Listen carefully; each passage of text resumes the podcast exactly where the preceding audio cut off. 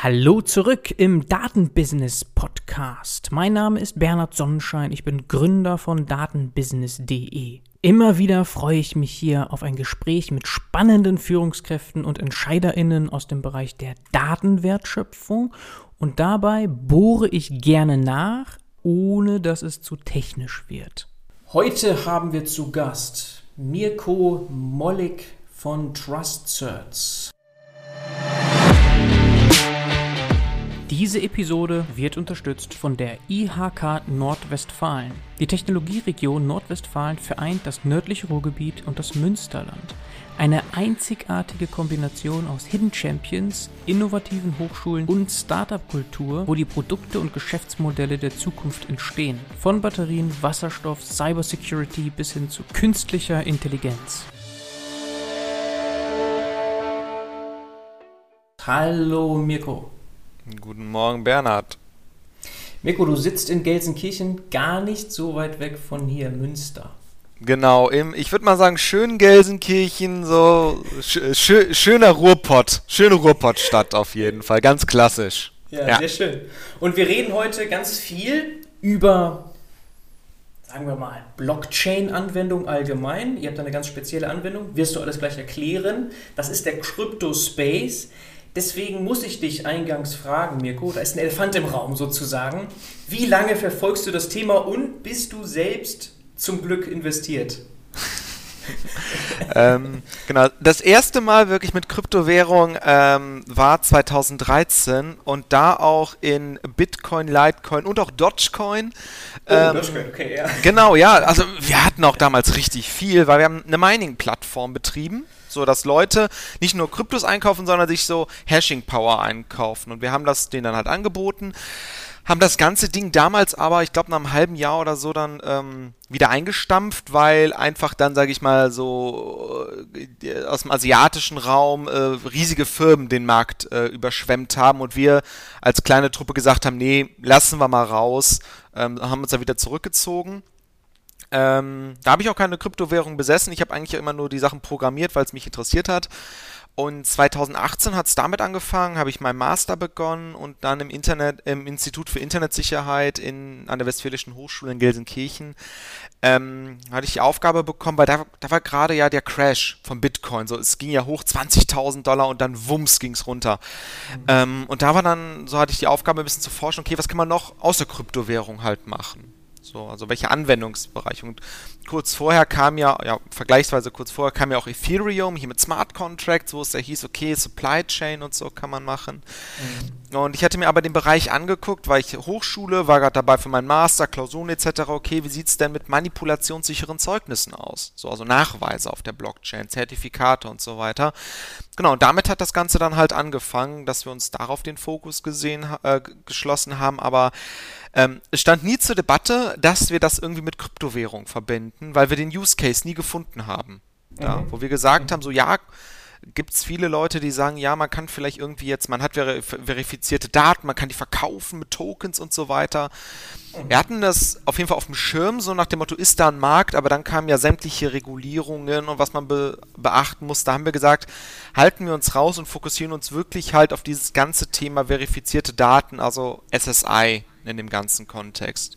Und das ist eigentlich mhm. gerade auch unser Hauptfokus, genau. Mhm. SSI steht für Self-Sovereign äh, Self-Sovereign Identity, Identity, genau. Genau. Okay. genau. Ja, du bist ein bisschen ausgewichen und wir wollen nicht über Cryptocurrencies sprechen, aber ich, ich sehe, du bist schon länger dabei, nicht äh, irgendwie von sehr früh an, nicht massiv investiert offensichtlich. Null, null. Ich habe keine Trading-App, ich habe kein Ach, Bitcoin. Okay, das ist eine Aussage. Also habe ich ja. auch nie gemacht, weil ja. ist nicht mein Ding. So. Ja, okay. Also wirklich programmieren und genau. Anwendungen suchen, die fern von Monetarisierung oder Geld einen Wert bringen. Du hast schon so ein bisschen angeteasert, in welche Richtung das geht. Trust Certs. Wir mhm. wollen aber noch ein bisschen verstehen, wo du herkommst. Also du hast mhm. Informatik gemacht, offenbar. Und genau. Vorher auch schon ein bisschen Blockchain. Erzähl mal. Genau, also gebürtig komme ich aus Aachen und habe dann gesagt, okay, Studium, welche Richtung willst du einschlagen? Dachte so, okay, ähm, Internet und Sicherheit ist eine gute Kombination, auf jeden Fall zukunftssicher. So wo alles hingehen wird. Habe dann also in Gelsenkirchen einmal den Bachelor in Informatik gemacht und dann direkt auch den Master in Internetsicherheit. So, aber parallel halt auch immer Projekte schon gehabt, auch auf äh, äh, bei Open Source Projekten mitgemacht, einfach wo es darum geht, Sachen effizienter zu machen, zu automatisieren. Das war für mich einfach der Reiz und da hatte ich halt auch einfach dann bei Blockchain gesehen, dass das in dem Moment ein super Vehikel ist, um sowas umzusetzen, weil es bringt halt dieses Vertrauen mit, damit ich automatisieren kann und auf Business-Ebene dann halt auch nachher Geld einsparen kann. Mhm. Okay. Und du hast gegründet noch im Studium. Ne? Ich hatte mir nämlich ein Interview von dir angehört. Es gibt ja schon Podcasts mit dir, die ich auch gerne verlinken kann, wo du erzählst so auch ein bisschen den Struggle, also mit Masterarbeit und so. Das ist schon viel auf einmal gewesen. Kannst du das noch so ein bisschen, das ist so mhm. die Entstehungsgeschichte genau. jetzt von Trust Search. Genau, am Anfang hat ja alles so angefangen, wo ich so dachte, okay, du kannst einfach so ein bisschen im Institut forschen und das so gesehen, ähm, was du da auch machst und so hobbymäßig machst, irgendwie im Studium wiederverwerten. Ne? Macht man ja gerne, dass man sagt, okay, die Masterarbeitsthema, das wird auch in die gleiche Richtung ausgelegt, sodass man davon einfach profitieren kann. Mhm. Ähm, dann hatte ich halt aber auch bei einem Hackathon mitgemacht, wo es darum geht, so Blockchain-Anwendungen an Universitäten, was kann man machen, hab da auch gewonnen. Und da meinte auch jemand, hey, überleg doch mal da ein Business Case draus zu machen und halt ein Startup. So, weil auch gerade hier NRW ist dann am Kommen gewesen, um auch Startups zu unterstützen. Hier, dass es kostenlose Veranstaltungen gibt, weil ich wusste, okay, ich habe von der Technik die kompletten Ahnung, aber überhaupt nicht von dem, wie ziehe ich ein Business groß. So, mein Vater ist zwar selbstständig, aber es ist ja nochmal was anderes, als wenn du jetzt ein Startup hochmachst. Äh, Thema Investoren, Gespräche, Marketing, Vertrieb. Und ähm, da habe ich auch sehr profitiert, gab auch Angebote von IAK oder auch ähm, äh, gesponserte Sachen vom Ministerium, die da sehr geholfen haben. Genau, aber es war echt der Struggle dann von wegen, ja, man hat ja Klausuren und das sind ja feste Termine, so du weißt, keine Ahnung, im, im März ist Klausurphase, dafür muss gebüffelt werden. Ja, aber damals gab, das können sich manche Zuhörer vielleicht heute, ja gut, so jung sind jetzt auch nicht, aber damals gab es noch Messen vor Ort und da musstest du hinfahren und manchmal war es halt so, dass sich sowas halt auch mit dem Klausurtermin dann überschnitten hat ähm, oder auch sehr nah beieinander lag und dann ist halt so die Frage, was machst du ja? Schiebst du die Klausur? Ne, weil du unbedingt zu dieser Messe möchtest? Oder sagst du halt, okay, ich äh, verzichte auf die Messe und schaue, dass das Studium vorangeht? Ähm, ich habe es nicht in Regelstudienzeit geschafft, mit zwei Semestern länger, wo ich aber auch gesagt habe, es ist vollkommen okay. So. Mhm.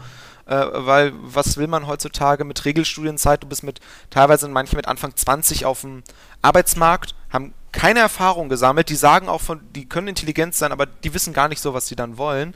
Ja. Von daher habe ich einfach gesagt, okay, mache ich, war dann auch auf Messen, ähm, genau, auch hier Düsseldorf, auch Berlin und so weiter und war mega interessant, um auch zu schauen, okay, was tut sich auch generell so in der Blockchain-Szene, so wer ist da vertreten und ähm, klar, der Hype liegt ganz klar in Berlin, aber auf äh, man hat jetzt auch nicht das Gefühl, dass auf einmal alle Messen mit Blockchain-Startups überrannt sind, die sich halt ausstellen. Mhm. Okay, sehr spannend. Und die Frage jetzt, Studium ja oder nein, hast du dir nicht gestellt. Also es war schon klar für dich, ich will das noch fertig machen. Genau, also für mich war wichtig, okay. ich hatte den Bachelor in der Tasche, der war abgeschlossen, so, äh, das zum Beispiel kennt man ja, so wenn man weiß, man gründet ein Startup und das wird äh, zum äh, Unicorn oder sehr halt hoch und man macht danach weiter, dann guckt keiner mehr auf den Abschluss. So Elon Musk hat auch nicht den höchsten Bildungsgrad, aber keiner schaut da drauf, sondern sieht einfach nur, okay, die Erfolge, die er halt gemacht hat. Mhm. Und für mich war es so, okay, ich, ich war, für mich war klar, ich, ich werde den Master nicht abbrechen, ich werde den durchziehen, aber halt mit Verzögerung. Und wenn das mit dem Startup läuft, super. Ähm, und wenn nicht, dann halt nicht. Aber gerade so sage ich mal, wenn man als Informatiker halt ein Startup in den Sand setzt, ähm, es gibt immer einen Plan B. So. Genau. Von daher war das jetzt nicht das, das größte Risiko, um zu sagen, so, hey, ich setze alles auf eine Karte. So, man hat Erfahrung gesammelt und das ja. prägt ja einen auch dann einfach nach im Leben.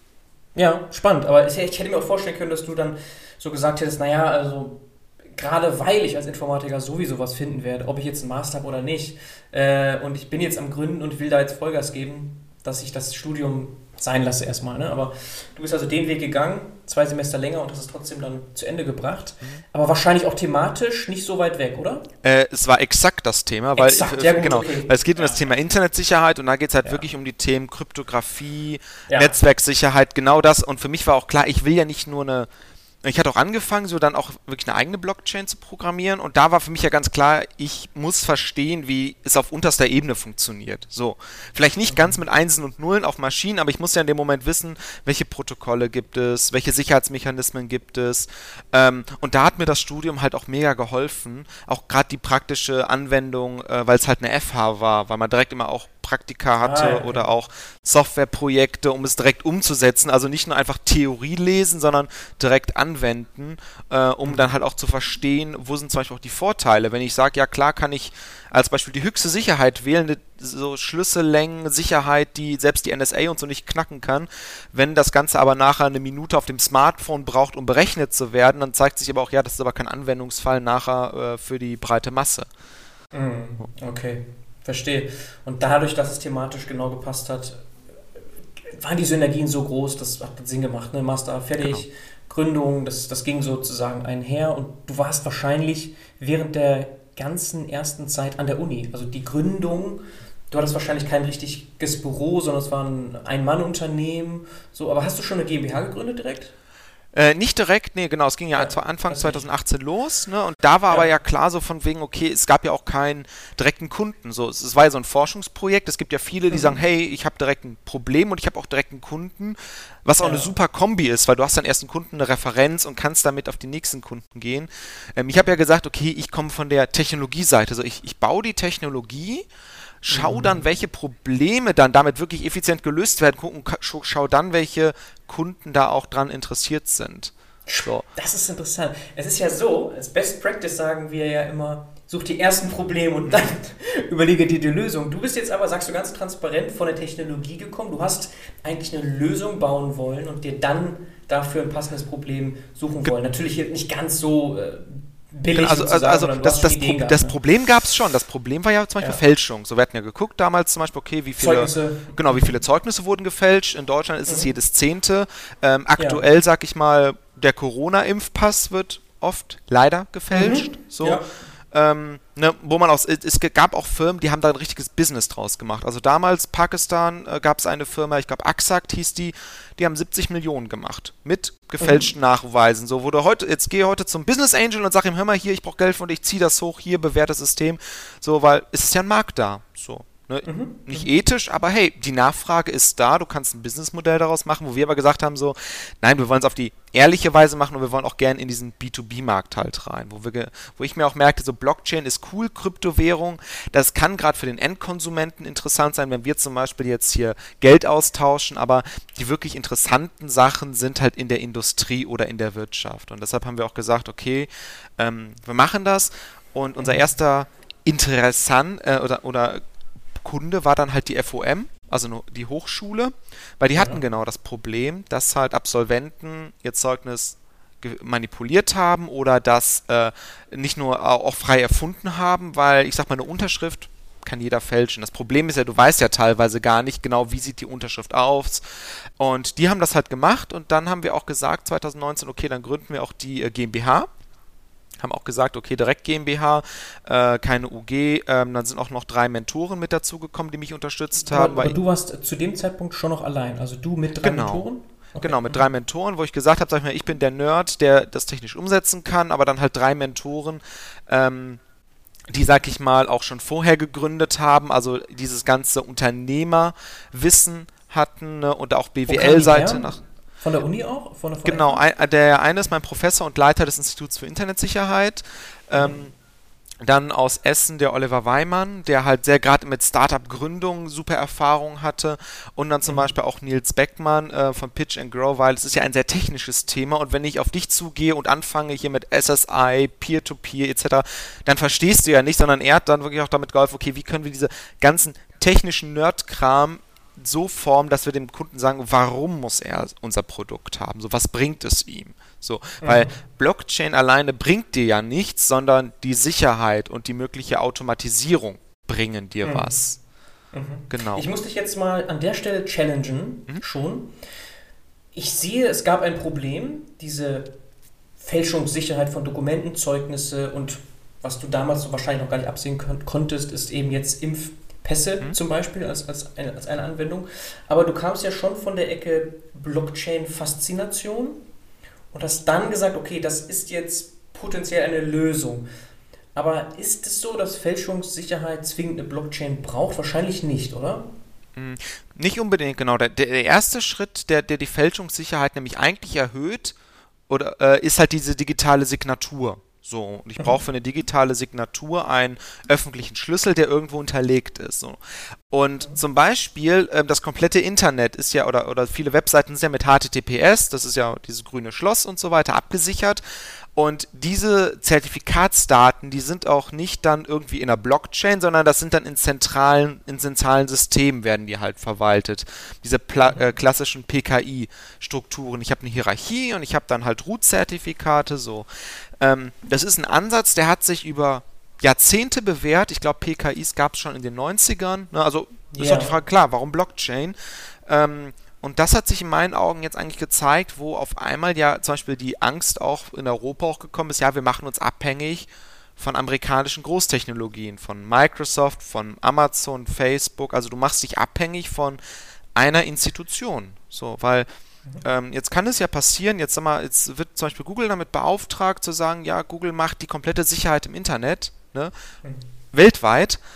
Und dann ist ja die, da kann Google in dem Moment ja diktieren, zum Beispiel, was wird zensiert, ne, wer wird auch vielleicht priorisiert. Und das heißt, du gibst ganz viel Macht an eine Person ab. So, und da kann die Blockchain in dem Moment ähm, theoretisch gegensteuern, weil jetzt kann ja auch sagen, gut, Google betreibt eine Blockchain, dann sagst du, gut, es ist zwar eine dezentrale Technologie, die aber wiederum zentral betrieben zentral. wird. Mhm. Genau, also okay. du, du, hast durch Blockchain halt die Möglichkeit, etwas dezentral aufzubauen. Das dezentralste System, was es da ja gibt, ist nun mal die Bitcoin-Blockchain. Das ist, glaube ich, das größte, bekannteste Blockchain-Netzwerk mit den meisten Teilnehmern.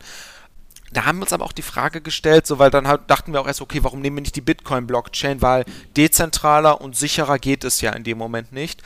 Und äh, ein Hauptpunkt war halt Thema Skalierung. So, weil wir halt gesagt haben, okay, Bitcoin, ähm, dass es eine veraltete Technologie ist, also ja, also gesehen auch auf Basis teilweise von 2008 definiert wurde und dann schleppend weiterging, wo man dann sagt, heutzutage sind wir immer noch nicht bei den tausenden Transaktionen, sondern wir sind ja te teilweise immer noch bei den alten Werten, ähm, jetzt mal von Lightning Network abgesehen, aber dieser riesige Sprung, den wir in anderen Bereichen gesehen haben, ist halt nicht da gewesen, was aber ja wegen der äh, erforderlichen Dezentralität notwendig okay. war. Weil ich sage wirklich so, ich gehe, mhm. ich gehe, ich, ich, ich, ich will die Sicherheit maximieren mhm. über Dezentralität, nehme aber dafür ähm, Skalierungs- äh, oder, oder ähm, ähm, Performance-Einbußen in Kauf. So, aber mhm. da, das war, da waren alle mit happy und das ist ja ein guter Ansatz. Aber dann haben wir halt überlegt, okay, ähm, wenn ich jetzt hingehen möchte und sage, okay, ich will aber eigentlich so auf Enter Business Enterprise Ebene haben, wenn man jetzt sagt gerade digitale Identitäten, wenn ich an IoT Geräte denke, die haben eine Identität, alle Menschen haben eine Identität. Ich muss diese Identitäten updaten. Ähm, diese Identitäten brauchen teilweise für die Nachweise noch andere Ressourcen wie irgendwelche Sperrregister, äh, Schemas und so weiter, um dieses ganze Thema verifizierbare Nachweise abzubilden und dafür brauche ich einfach eine optimierte Technologie. So, und da haben wir halt gemerkt, okay, was könnte man machen? Okay, Bitcoin scheidet raus. Der Bitcoin ist in erster Linie nur für Trans Geldtransaktionen konzipiert. So Person A oder Person A sendet an Person B oder an dem Moment von Wallet zu Wallet anonym in erster Linie, aber es ist halt nicht für diesen ganzen SSI-Case aus, ausgelegt. Es gab halt auch also Startups, die gesagt haben. Das Protokoll dahinter, ne? Also es gibt genau, genau. Bitcoin Währung und das Protokoll dahinter ist einfach nicht dafür ausgelegt. Aber genau, dann genau. ginge ja sowas wie Ethereum und viele andere Blockchains da draußen, die adressieren das ja auch, also dass du sagst, mhm. komm, wir wollen das Skalierbare haben, ne? Genau, ähm, es, es, gibt auch ganz klar zum Beispiel eines der ersten Projekte, die mit, ähm, mit, mit, mit unserem Fokus gestartet sind, waren vom ähm, MIT Blockcerts und die haben halt gesagt, mhm. okay, wir nehmen die Bitcoin-Blockchain, weil sie einfach sagen, ja, wir, wir wollen das Rad nicht neu erfinden, sondern wir bauen einfach auf dem, was es gerade gibt, auf. Was ja auch vernünftig ist, weil du zeigst, es funktioniert und man muss sich hier auch fragen, schießt du mit Kanonen auf Spatzen, brauchst du die 10.000 Transaktionen pro Sekunde? Ne? Also es hängt immer vom Use Case ab. So, wir mhm. aber uns einig waren und auch andere, okay, ähm, Bitcoin fällt eigentlich raus, auch gerade wegen den Transaktionsgebühren. So. So. Ja. Da haben wir natürlich gesagt, hast du schon angesprochen, Ethereum. Ethereum ist super, weil ich habe diese Smart Contract Logik, das heißt, ich kann viel mehr äh, meinen Anwendungsfall da abbilden und eigentlich äh, ganz viele sind dann auch hingegangen, Projekte wie Uport, ähm, und der YOLO.com, die gesagt haben, ja okay, wir nehmen auf der Ethereum-Blockchain einen Smart Contract und setzen da SSI rum. So, das ist weitaus effizienter als auf der Bitcoin-Blockchain, aber auch nicht, auch wo wir da gemerkt haben, ja, gibt es auch wieder Probleme, weil ich habe einen Smart Contract, das ist super. Jetzt sagt, äh, jetzt sagt jemand, okay, da kann ich 50 Transaktionen durchjagen. So, aber wie ist das, wenn ich eine Million Einträge habe? Was ist, wenn ich fünf Millionen Einträge habe? Also, dass irgendwann das Ganze einfach an sein Limit kommt, weil man auch da sagt, Smart Contracts waren eher so für kleinere Use Cases konzipiert. Äh, Mirko, hm? eine Nachfrage dazu. Wie würdest du Smart Contracts beschreiben in ein, zwei Sätzen? Hm? Einfach nur für alle Zuhörerinnen. Ähm, ein Smart Contract ist ein, ähm, ein Vertrag äh, auf Programmier, also ein, ein, ein, genau, ist ein digitaler Vertrag nach dem Motto, es wird eine Logik definiert, wenn gewisse Daten reingeworfen werden, erzeugt das einen vordefinierten Output oder wird mhm. vordefiniert verarbeitet. So. Das okay. heißt, ähm, die beiden Leute, wenn wir nämlich diesen Smart Contract unterschreiben, dann fällt dieses Ganze, was man vor Gericht kennt, dieses Recht haben und Recht bekommen, das gibt es in dem Moment nicht mehr, weil man hat die Logik maschinenlesbar und ich sag mal mathematisch logisch bewiesen definiert und man kommt immer zu einem klaren Ergebnis. Es ist nichts mehr Interpretationssache. So. Mhm. Programmiert, wenn dann. Genau, genau, ganz klar, ja wenn dann, da gibt es kein, äh, da gibt's kein ja. Aber, so, ne? Ähm, ja, ja. Nach dem Motto, Aber nicht so smart eigentlich, oder? Ich finde das Wort immer so ein bisschen irreführend dabei. Also was ist daran so smart eigentlich an diesem Contract? Na, naja, der, der Smarte ist halt, wenn wir einen Vertrag ausmachen würden, zum Beispiel du, ähm, du darfst die Wohnung hier beziehen, wenn du mir im Monat 500 Euro überweist. So, wir müssen das Ganze nicht in irgendwelchen zehn Seiten lang ähm, Texten festlegen, ne, wo genau definiert ist, sondern wir können das in fünf Zeilen Code definieren und wir beide akzeptieren das, sowohl dass du dagegen nicht verstoßen kannst, als auch ich nicht. Fertig. Und das ist einfach das mhm. Smarte, finde ich, daran. Ja, so. sehr elegant. Genau, sehr elegant. Sehr effizient, so, ja, genau. Genau. ja. Effizienz in seiner schönsten ja. Form, aber ja. vielleicht da immer so ein Punkt, ne, wo alle sagen, Smart Contract ist die Lösung, wo ich denke, ja, genau beim Thema Sicherheit, ja, aber bedenkt, ihr könnt auch keine Änderung machen. Es gibt keine Hintertür. Mhm. Als Beispiel, jetzt mhm. gehen wir wieder zurück zu dem Meet Case, ne, ähm, wo gesagt wird zum Beispiel, ja, das Türschloss öffnet sich nur, wenn ich dir die 500 Euro überwiesen habe. Jetzt war ich in Zahlungsnot und du würdest sagen, ja klar, so kriegen wir hin. Der Smart Contract sagt, Nein. So, weil das ist nicht in der Logik implementiert. In der Logik ist implementiert, wenn 500 auf dem Konto, dann Tür öffnen, ansonsten Tür geschlossen. So. Ja. Und das ist halt diese Gefahr halt auch, ne, wo ich sagen kann, okay, ja, okay, wenn ich das ja dann immer ab, wenn ich mir noch ein Hintertürchen einbauen möchte, dann ist ja wiederum die Frage so, ja, woher weiß ich, dass du die Hintertür, also dann kann es auch sehr schnell wieder komplex werden. Ähm, mhm. wo man mhm. halt auch an viele Sachen vorab denken muss. So. Okay, Und, also Vertrauen, ne? Das ist das, was hier das Wichtigste hier ist. Deswegen schreibt ihr ja auch Trust as a Service als eure genau, Headline. Genau, und, das, und, dafür da, steht ihr Trust as a Service. Ne? Genau, genau. Das ist der Punkt, weil wir auch gesagt haben, okay, ähm, wir wollen diesen Dienst, äh, weil diese Blockchain dient nachher eigentlich als Register. So, wir sind keine Datenkrake, sondern ein Register, wo dann öffentliche Schlüssel drinstehen, Informationen, um den eigentlichen Use Case durchzuführen. Ähm, somit muss der Kunde das nicht irgendwie selbst alles hosten, maintainen, irgendwelche äh, Zertifizierungen durchmachen, sondern das übernehmen halt wir eigentlich genau der, auch die, das ganze Konzept hinter Cloud-Providern, die sagen, du musst keine Server mehr bei dir zu Hause haben, sondern du mietest die einfach as a Service. So. Mhm. Und das machen wir halt dann auch. Mirko, mhm. noch eine Nachfrage, weil wir sind jetzt eingestiegen mit der Betonung, dezentral ist so wichtig im Vergleich zu, wenn das jetzt Google mhm. macht, die haben eine Blockchain, aber trotzdem zentral irgendwie koordinieren, dann ist das Vertrauen auch nicht so groß, trotzdem zentral. Und wir kennen das, also Identitäten werden viel gemanagt über Google und Facebook, über die Logins, die man ja so macht, privat auch. Ne? Das ist also schon ein Thema, das wir kennen, wo das fraglich ist. So, trotzdem, dezentral hieß ja erstmal Distributed Ledger ne? Mhm. und nicht zwingend gleich Blockchain. Mhm. Oder sprechen wir hier synonym? Mhm. Das, das ist ja lustigerweise unter... Ähm Experten selber auch nicht klar. Wann ist es DLT und wann ist es Blockchain? So, da, da ist ein sehr schmaler Grad. Ne? Ich habe zum Beispiel. Okay. Wie siehst du das? Ähm, es ist halt schwer, weil es, alles, es gibt, es gibt Systeme, die bezeichnen sich als Blockchain, wo man sagt mhm. zum Beispiel, das ist es nicht, okay, also ich glaube, wo wir uns einig sind hier so, äh, IOTA sagt ganz klar, es ist ein Tangle, so es ist ein DLT, aber es ist keine Blockchain. So, weil Blockchain so definiert wird, du hast einen Strang an Informationen, in dem Moment Blöcke und die sind verkettet, aber einen Strang. So, jetzt kann man natürlich sagen, Bitcoin hat seine Forks und so weiter, aber du sagst ja im Endeffekt soll ein Strang nachher rauskommen. So, mhm. ähm, zum Beispiel vielleicht auch, ich weiß nicht, ob das IPFS-Netzwerk, das ist ja auch eine Dateiablage, das ist auch dezentral, da wüsste ich zum Beispiel nicht, kann man das vielleicht schon zu DLT zählen oder ist es einfach nur ein dezentrales System? So.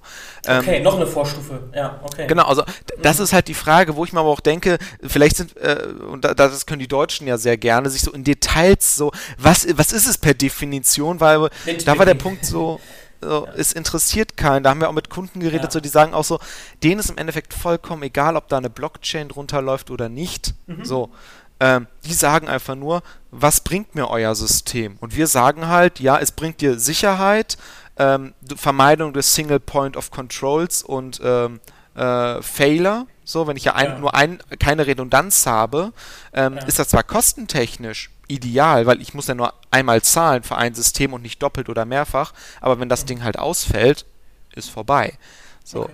Und äh, vielleicht auch ein ganz wichtiger Punkt, das wurden auch mal viele gestellt, die ja fragen, ja, ihr seid ein Start-up, ne? sind wir wieder zentral. Wir primär programmieren nur die Blockchain. So, also wir sind nicht nachher unbedingt die Betreiber, sondern wir mhm. sagen dann, entweder verkaufen wir dann halt an Kunden äh, und die betreiben dann als Konsortium eine Blockchain oder ähm, können auch sagen, okay, sie betreiben eine Private Blockchain, das geht auch. Ähm, da haben wir allerdings zum Beispiel auch Mechanismen, äh, wie dann trotzdem ein dezentrales Vertrauen hergestellt werden kann. Da haben wir natürlich auch geguckt, äh, wir haben zwar eine eigene Blockchain programmiert, wir sind aber natürlich hingegangen, so, welche Konzepte sind von anderen Blockchains gut? So, welche haben sich mhm. bewährt? Ne? Da mhm. gibt es zum Beispiel jetzt auch den Ethereum-Ansatz, wo gesagt wurde, okay, es gibt nicht mehr ein Netzwerk, sondern mehrere Netzwerke und die werden so gesehen über ein Mainnet synchron äh, zusammengehalten, aber so kriegst du halt horizontale Skalierung drin. Da dachten wir, super, übernehmen wir dieses Konzept auch. Mhm. So. Mhm. Ein anderes okay. Konzept gab es, ähm, das wurde allerdings damals nicht umgesetzt von Hyperledger Indie, das ist so gesehen unser direkter Konkurrent eigentlich. Ähm, dass man das Ganze nicht, dass nicht alle Knoten gleichberechtigt sind, dass man so, sondern ein Gruppensystem macht. Dass man halt sagt, so der, der Teil ist mit dem Konsens beauftragt für die Blockgenerierung, ein anderer Teil der Knoten ist für die Abfrage nach außen hin zuständig und ein anderer ist zum Beispiel für die Vorvalidierung der Transaktion notwendig. Sodass du wirklich sagen kannst, so, du teilst die Aufgaben auf, kannst damit aber auch viel mehr Sicherheit und dann auch wieder mehr Skalierung halt hinbekommen.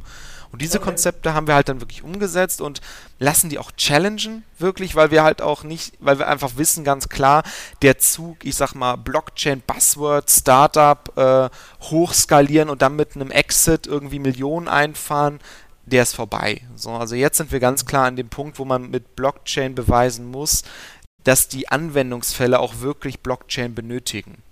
Okay, wobei Mirko, es passieren ja immer noch wahnsinnig viele ICOs Initial Coin Offerings mit abstrusen Summen. Also wenn man sich das mal anschaut, zum Beispiel auf ICO Drops, das ist verrückt. Also im Vergleich zu, was man sonst so kennt aus der Startup-Welt, das ist so ein echt Paralleluniversum, wo du dich fragst, wie kann das sein, dass da so viele Millionen reinfließen? War das dann nicht auch eine Option für euch? Habt ihr mal über so, eine, so, einen, so einen Mechanismus nachgedacht, um mhm. Geld zu raisen? Mhm. Also wir, wir hatten ein, ein äh, Startup aus Frankreich, ähm, Blockchain Diploma war das.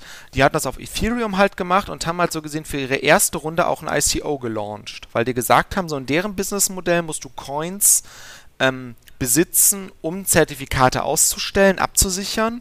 Und dann haben die ja. am Anfang ICO gemacht und gesagt, okay, wir verteilen, wir schütten das aus und haben damit, glaube ich, so 1,2 Millionen oder so eingesammelt. Das ist eigentlich eine super Wenig, ne? das ist, das ist wenig. Auf der anderen Seite sage ich mal trotzdem viel, wenn du sagst, dein Haupt, weil die sagen ja nicht, wir, das, der Fokus war ja da nicht auf einer handelbaren Kryptowährung wie Bitcoin, mhm mhm. sondern gesagt, diese Kryptowährung ist eher für ähm, das Bezahlen eines anderen Use Cases. So, du kannst ja zum Beispiel auch bei Fotostock und so weiter, da kaufst du ja auch diese Credits, um dann mhm. so eine interne Währung, um dann wiederum die eigentlichen Güter zu kaufen. So, okay. so wie in Spielen kennen wir das, glaube ich, auch. Ne? Genau, auch wie mit den Spielen, exakt. Ja. Äh, so eine, ich, ja, genau, Ingame-Währung. Ähm, ja dachten wir auch funktioniert, aber wir haben halt nicht, wir, weil wir sind hingegangen, ja, wir wollen nichts mit Kryptowährung machen, sondern ich sag mal eher nachher diesen klassischen Pay-per-Use-Ansatz, weil ja. wir dachten uns, okay, wir gehen, an wen wollen wir nachher verkaufen, weil wir waren auch nicht mehr in diesem Zeugnisabsicherungscase, sondern auch, sag ich mal, Rechnungsabsicherungs- oder Impfpass und so weiter. Und wir dachten uns, wenn wir jetzt auf irgendwelche deutschen mittelständischen Unternehmen zugehen und sagen, ja, aber du musst erst eine Kryptowährung kaufen und dann musst du das machen. So, für, für dich und mich ist das fancy, das ist cool, wir kriegen das locker hin und wir finden das geil, weil das neue Technologie ist, aber die verstehen das nicht und sind dann eher abgeschreckt. Wo wir eigentlich hingehen, unser Businessmodell ist Pay-per-Use. Wir schauen eigentlich nachher nur auf die Blockchain, wie viele Einträge wurden durchgenommen und mhm. rechnen das Ganze dann mit einem, äh, mit einem vordefinierten Vertrag ab. Zum Beispiel, jedes Dokument, was du signierst, kostet dich 10 Cent pro Monat. Dann einmal im Monat bekommst du von uns eine Rechnung fertig. So, aber die kommt, sag ich mal, so auch rein, als würdest du irgendwo anders eine Dienstleistung haben. So. Okay, okay. So. Das heißt, wenn man keinen handelbaren Token hat oder so, dann typischerweise geht man nicht den Weg eines ICOs. So genau, sagen? genau. Also wo, wo, wir dachten so, wir hätten auch keine Begründung dafür. Okay. Und ähm, das hat sich auch viel Höchstens mehr... um Geld zu raisen. Ich glaube, das ist bei vielen, muss man fairerweise sagen, einfach so ein ja, Trick oder eine Möglichkeit, wirklich nochmal Geld zu raisen, jenseits von den klassischen Investoren und VCs. Genau, ja. Äh, die, die Frage ist aber ja auch, die Fra welchen Markt adressierst du? Es gibt ja zum Beispiel mhm. Kickstarter, wenn du sagst, hey, ich habe irgendeine ja. Idee, ein Spiel, aber so B2C-mäßig. Das ja. funktioniert ja super, um so hoch zu gehen. So. Und ich denke mal auch, das würde bei einem ICO super funktionieren. Die Frage ist ja aber auch, wenn du jetzt ein ICO launchst, wer kauft die Coins? Sind es nachher die kleinen Anleger, die sagen, boah, cool, ich kann da wie bei Dogecoin auf den Hype jetzt aufspringen? Oder ja. sind es nachher wirklich deine späteren potenziellen Kunden? So, und ich glaube, ehrlich gesagt, gerade ist es nur der erstere Fall, weil gerade einfach wieder alles, alle wieder in diesem Kryptorausch sind. So, okay. viele kaufen, ja, glaube ich, die Sachen, ohne zu wissen, was dahinter steckt. Ganz bestimmt, ganz bestimmt, ganz bestimmt, ja. So. ja, ja klar. So, das, das ist ja auch voll okay. So, wir dachten uns auch damals, aber wir stehen jetzt auch vor der Finanzierungsrunde und wir hatten mhm. einen Kredit der NRW-Bank abgeschlossen vor ähm, im November, ne? Und wir dachten uns auch so, Ganz ehrlich, hätten wir das Ding einfach in Dogecoin investiert, Dogecoin ist 4000% in die Höhe gegangen, so, dann hätten wir gesagt, okay, dann hätten wir uns wieder auszahlen lassen, äh, so hätten dann die Steuern abgeführt, aber wir hätten zum Beispiel dann keine weitere Investorenrunde fahren müssen, ne? Weil wir. Ja, erst ist, genau, ist einfach Vehikel, glaube ich, auch für. Genau, es ist ein Vehikel, Projekte. aber ja. das Problem an der Sache war, erstens, ähm, das wusste damals keiner. Ne? Und zweitens muss man auch ganz ehrlich sagen, es wäre reine Zockerei gewesen, und so direkt ein Business zu starten.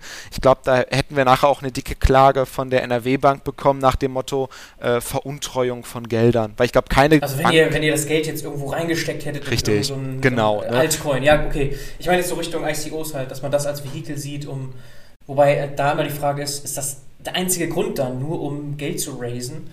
Es, es, kann ja, natürlich, es kann natürlich cool sein, wenn du zum Beispiel sagst, du willst irgendein Spiel haben und die Ingame-Währung ja. machst du über ein ICO. Ne? Sagen wir jetzt einfach mal, äh, FIFA würde sagen, ja, das neue FIFA machen wir über ein ICO, damit du deine Spieler und mhm. so weiter machen kannst. Ne?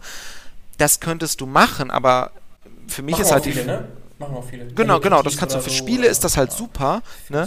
Aber wo wir halt gesagt haben, ja, wir sind ja in diesem Vertrauenscase und es gab auch manche Startups, die genau im SSI Kontext schauen, kann man das vielleicht mit einem bezahlbaren Token verbinden. So, jetzt war zum Beispiel das Thema hier NFTs, ne? So, das ist der neueste Hype. Ähm, ja. Wo ja gesagt wird, ich kann Kunstwerke kaufen und nachher aber auch wieder verkaufen. Und wo wir aber zum Beispiel sagen, ja, ich habe ein Verifiable Credentials, ich habe einen Bachelor-Abschluss, Master-Abschluss. Das ist nicht etwas, was ich an dich verkaufen kann. So. Alles, was ich, wo ich auch denke, da ist vielleicht auch die Abgrenzung. So, man, man könnte es vielleicht machen, dass ein Verifiable Credential zum Beispiel ein ähm, äh, der Besitz eines Autos aussagt, ne? also der klassische Fahrzeugbrief. Und dass ich sagen kann, mein Verifiable Credential besagt, dass ich das Auto besitze und ich verkaufe dir dann das Auto und überschreibe dieses Verifiable Credential auf dich. Das könnte man machen und dann vielleicht auch mit Kryptowährung im Hintergrund direkt gedeckelt. Das wäre machbar, sicherlich. Mhm. Vielleicht machen wir das auch in zwei, drei Jahren. Nur wir haben erstmal gesagt, okay, dieses, erstmal dieser Case bei ähm, Nachweisen, die nicht übertragbar sind. So. Also bei uns ist erstmal der Ausstand so, dass ich nachweisen kann, dass mir etwas gehört. So. Okay, alles klar. Also ihr positioniert euch ja auch ganz bewusst nicht als Blockchain as a Service, also dass ihr Blockchains baut für Unternehmen, sondern ihr habt schon einen ganz kleinen Use Case Genau, wir sind jetzt nicht. Trust, deswegen Trust as a Service. Und bevor wir darauf jetzt konkreter eingehen, was ihr da so macht, und vielleicht kannst du auch ein paar Beispiele nennen, nochmal ganz kurz, wenn du immer sagst, wir, wo steht ihr aktuell? Ist ja nicht mehr nur du und drei ähm, Advisor, sondern ihr seid damit noch ein bisschen gewachsen, trotz Corona. Genau, also wir haben das Team dann weiter aufgestockt, als auch klar wurde, von wegen, hey, der Markt ist, ähm, wird auf der einen Seite größer und auch die Nachfrage so bei unseren Produkten. Das heißt, wir haben weitere Entwickler eingestellt, aber auch im Vertrieb und Marketing sind jetzt ein Team ähm, halt von elf Leuten plus halt noch die drei Mentoren. Ähm, mhm. weiter am Wachsen. So klar, Corona hat auch uns einen Dämpfer versetzt, wie denke ich mal auch ja. vielen anderen. Ähm, von daher sind wir auch gerade dabei, auch äh, unsere Finanzierungsrunde abzuschließen. Ähm, mhm. Genau, ja. okay. Aber immer noch okay. in Gelsenkirchen. Immer noch in Gelsenkirchen, genau, aber schon, schon ein bisschen gewachsen und vor allem auch in der kurzen Zeit trotz Corona sehr spannend. Ja, dann erzähl uns ein bisschen konkreter gerne noch, was ihr macht. Vielleicht mit ein paar Beispielen. Mhm. Genau, äh, du hattest ja gerade gesagt, so, genau, wir sind nicht die äh, eine Art, sag ich mal, wie eine Art Werbeagentur, die sagt, ich baue hier irgendeine Webseite mit irgendeinem Inhalt, sondern genau, wir sagen halt ne? wirklich, so genau, wir haben, wir haben eine eigene Blockchain und wir können die auch als as a Service gehostet anbieten. So. Okay. Aber es ist immer wirklich auf diesen SSI-Fokus. Also wenn jetzt jemand zu uns kommt und sagt, hey, ich möchte Smart Contracts mit euch machen, sagen wir, ja, ist schön, aber ist nicht unser Kerngeschäft. So, wir sind wirklich okay. nur in diesem SSI-Kontext mit diesen Registern, aber nicht mit diesen Smart Contracts oder auch mit irgendwelchen Kryptowährungen. So, da sagen wir ganz klar, da fokussieren wir uns drauf. Ähm, man könnte sagen, es ist eine Markt, es ist eine Nische, so, aber da haben zum Beispiel auch Studien gezeigt mit PwC, da wird sich in den nächsten Jahren, wird das ein Milliardenmarkt, gerade dieses Thema Identitäten und wo wir sagen so, der reicht uns vollkommen. Da müssen wir nicht sagen, äh, wir bauen die Blockchain für alles, so, weil mhm. die wird es nicht geben. Ne? Da, da, da ist wahrscheinlich eher Ethereum, dass du sagen kannst, Ethereum kannst du für alles verwenden, aber es ist halt nicht für alles perfekt. So, und da sagen wir, wir machen nur, das war ja auch, glaube ich, immer die Aussage so von WhatsApp, dass WhatsApp sagt, wir sind nur ein Messenger-Dienst, wir machen nur das, aber das machen wir richtig gut. Und das wollen wir eigentlich auch in Richtung ähm, mit SSI und Blockchain halt machen, dass wir da zum Beispiel auch sagen, wir wollen gewisse Zertifizierungen angehen. Jetzt ist zum Beispiel eine DIN-Norm rausgekommen, ähm, die Blockchain-Systeme vertrauenswürdig machen, so die Technologie. Gleichzeitig arbeiten wir zum Beispiel mit dem Eco-Verband an so einem Framework, dass man sagen kann, okay, wenn ich so ein, eine Blockchain im Konsortium betreibe, was muss ich definieren? So, solche, wie müssen die Aufteilungen sein? Ähm, wir, wir, forschen daran, wie sieht auch das Ganze aus in 10, 20 Jahren. Ne? Kann ich zum Beispiel Sachen, die ich signiert habe, abgesichert habe, dann nochmal updaten, weil Zeugnisse müssen zum Beispiel per Gesetz äh, bis zu 70 Jahre lang überprüfbar sein. So. Und mhm. wir wissen alle, dass die jetzigen Mechanismen, Sicherheitsmechanismen niemals 70 Jahre halten werden. Ähm, Forscher rechnen so, ich glaube immer so von 10 Jahren, sagen wir maximal 15 Jahren, aber dann müssen halt einfach aktuellere ähm, Sicherheitsmechanismen einfach äh, greifen. Mhm. Genau. Und, okay. und, da fokussieren wir uns halt drauf, dass wir sagen, so da sind wir auch die Experten, ähm, sehen auch mit Freude, dass wir da auch äh, gerade in, äh, in Deutschland auch immer mehr Gehör bekommen, auch als Start-up, dass man da von, ähm, von ich sag mal, Re Regierungsseite, aber auch von Konzernseite gehört wird und es nicht immer nur heißt, okay, wir schauen immer nur auf die DAX 30 Unternehmen und nur diese Lösungen, was die im Blockchain-Bereich machen, wird da noch anerkannt und genutzt. Mhm, okay. Kennst du zufällig MyEgo oder MyEgo2Go? Nee, ehrlich gesagt noch nicht. Tanja, okay, Tanja, genau, ich hatte mal die Tanja Ludwig auch hier im Podcast und da ging es auch schon auch unter anderem um SSI. Sie kommt noch von einer etwas anderen Richtung, nämlich vom Mahnwesen oder äh, letztlich äh, sozusagen an, Einfordern von mhm. nicht bezahlten Rechnungen. Ne? Genau. Ähm, das ist also da auch eine, eine Anwendung offenbar, dass du Duplikate vermeidest und genau weißt, ist die Identität, die, die ich da habe, auch einzigartig und korrekt. Genau. Wobei man da auch mal ganz vorsichtig sein muss, ne, weil es, du kollidierst immer mit dem Datenschutz. Ne, weil du kannst nicht einfach sagen, ähm, ich gebe jedem eine Identität und schreibe die auf die Blockchain. Zum Beispiel, wir beide haben eine Identität und schreiben die auf die Blockchain. Das wäre super, weil wir könnten automatisch ähm, verschlüsselte E-Mails austauschen. Wir hätten aber sofort einen Konflikt mit der Datenschutzgrundverordnung. So, mhm. weil in dem Moment, das ist ja deine I digitale Identität und jetzt hast du die zum Beispiel auf der Blockchain registriert bei Ethereum und jetzt sagst du aber so, nee, ich habe keinen Bock mehr darauf, ich möchte meinen Account löschen. So, dann hast du ja äh, per Gesetz das Recht auf Vergessenwerden, dass nicht nur dein Account gesperrt wird, sondern also dass du nicht mehr einloggen kannst, sondern dass die Daten wirklich gelöscht werden. Und da kommen wir an den Konflikt mit Blockchain. Du kannst ja nicht einfach eigentlich sagen, so du löschst einfach etwas aus einer Blockchain, weil dann hast du diese Integrität ja nicht mehr gegeben. So. Das ist zum Beispiel auch eines der Punkte gewesen, wo wir gemerkt haben, okay, wir wollen eine eigene Blockchain entwickeln, um uns genau auch diesem Problem zu widmen und haben da wirklich jetzt eine Lösung gefunden, die wir gerade auf Patent, äh, als Patent auf EU-Ebene anmelden. Ähm, weil genau das Problem ist, ähm, einmal in die Blockchain geschrieben, ich kann es nie wieder löschen und ähm, wir wissen da nicht halt von wegen, was wird die Rechtsprechung zu dem Fall im, in Zukunft sagen? Wird sie sagen, so von wegen, ja, dem Nutzer war bekannt, dass es auf einer Blockchain ist, deshalb hat er kein Recht, ähm, sich auf das Recht auf Vergessenwerden zu berufen?